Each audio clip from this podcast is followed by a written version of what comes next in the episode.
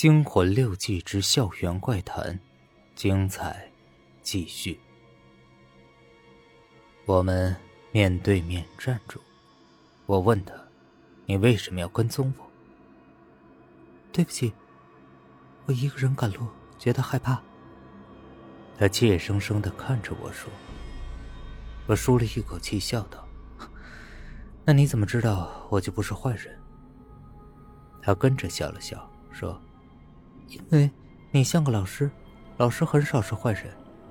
’你猜对了，我本来就是个老师，不用怕。我送你一程吧。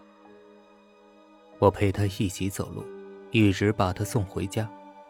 那晚之后，我们经常在回家的路上遇到，慢慢的就熟识起来。我一直不敢告诉他我教的课程，所以，他只知道我是医学院的老师，对于我的工作性质一点儿也不了解。有一天，我终于对他说：“我是人体解剖学老师。”他并没有像我想象中那样惊讶和害怕，反而露出强烈的好奇心。嗯，你说，解剖刀划过的时候，尸体会不会觉得疼？他问，并一本正经的等着我回答。怎么会呢？人死了就没有感觉了。你你怎么知道他们没有感觉？现代医学确定死亡的标准是脑死亡，脑神经死亡了，任何对神经末梢的刺激也都失去作用，人当然就没有了感觉。可可这只是我们活人认为的，事实也许不是这样啊。行了，别瞎想了。后来，他不止一次的问起过这个问题，每一次回答，我的脑海里。就像被铁钩勾起了什么东西，可马上又沉了下去。但他还是经常问我同一个问题，我渐渐感觉到有一种莫名其妙的恐惧感越来越重的压来，我甚至有些害怕见到他。但细想起来，又没有什么特别奇怪的地方。我在想，可能因为经常接触尸体解剖，心理压力过大的原因吧。直到有一次，我无意中的发现。我才知道问题的严重性。那晚，我去他的宿舍找他，他不在，门虚掩着。我坐在沙发上等着他，等得不耐烦了，就站起来，在他的写字桌上翻看，准备找一本杂志消遣。没有什么好看的杂志，我随手拿过一张旧报纸，一不小心从叠层里飘出一张纸，落在地上。是一张旧的、有些发黄的纸，我的神经一下子紧绷了。我好像在哪里见过这张纸。我捡起那张纸，翻过来，惊惧的睁大了眼睛。原来，这是一年前我解剖过那具女尸生前的志愿表。在尸体移交到解剖室之前，我曾经在上面签过字。没错。我的签名还在上面，可他怎么会出现在这里？我有点恐慌，急忙打开旧报纸一看，在社会视野栏目里，赫然就是“白领丽人为情自杀”的社会新闻。报纸的日期正是我解剖尸体那天。我像是掉入了冰窖中，阵阵发冷。感觉到这个房间突然有一种说不出的阴森恐怖。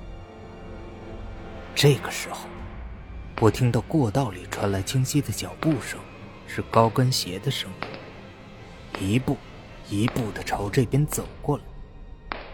我一时不知道该怎么办好，只好硬着头皮等着他出现。那脚步声到了门口，突然停住了。我周围没有看到人，我仿佛感到他就站在门口盯着我。我的脚有些发软，却不敢动。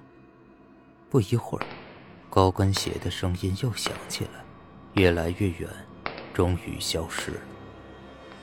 我发疯似的跑回家，冷静了几个小时。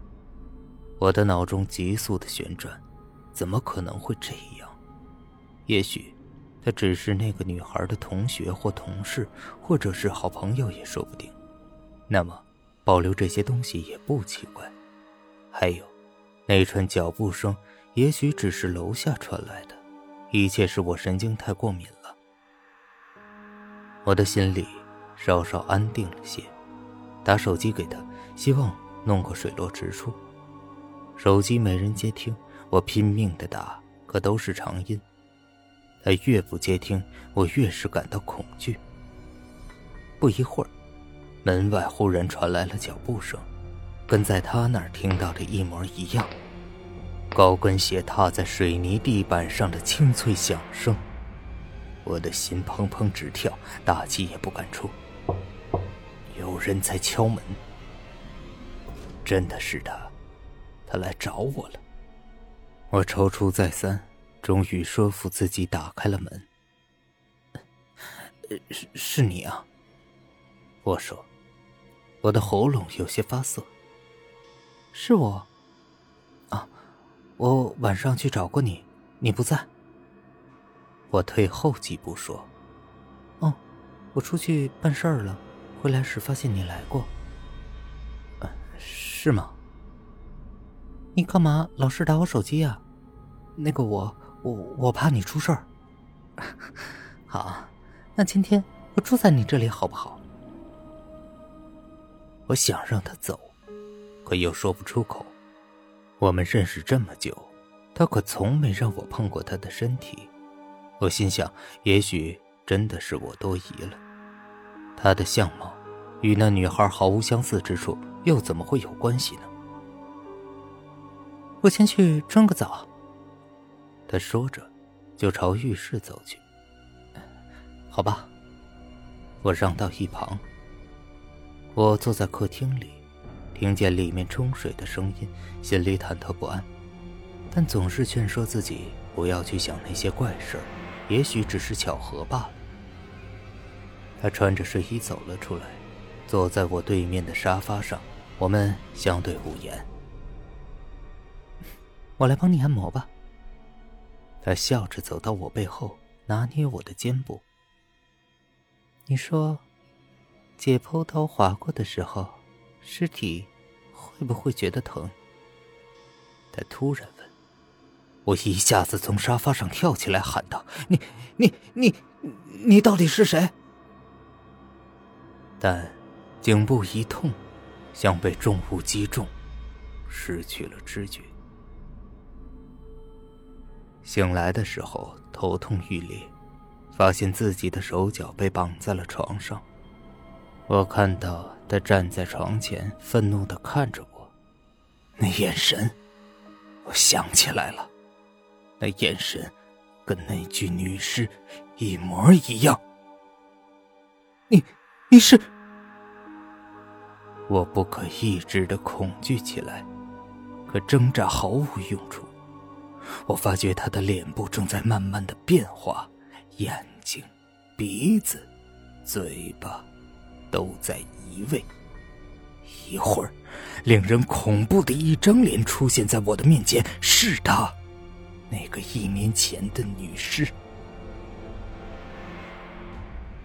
你说，解剖刀划过的时候，尸体会不会疼？他哑着嗓子再一次厉声问我：“也，也许会吧。”我颤抖着说。他慢慢的。解开睡衣，我从来没有感到过如此的恶心。他的身体从颈窝之下，只是一个空壳，早已没有了内脏，露出红红的体腔。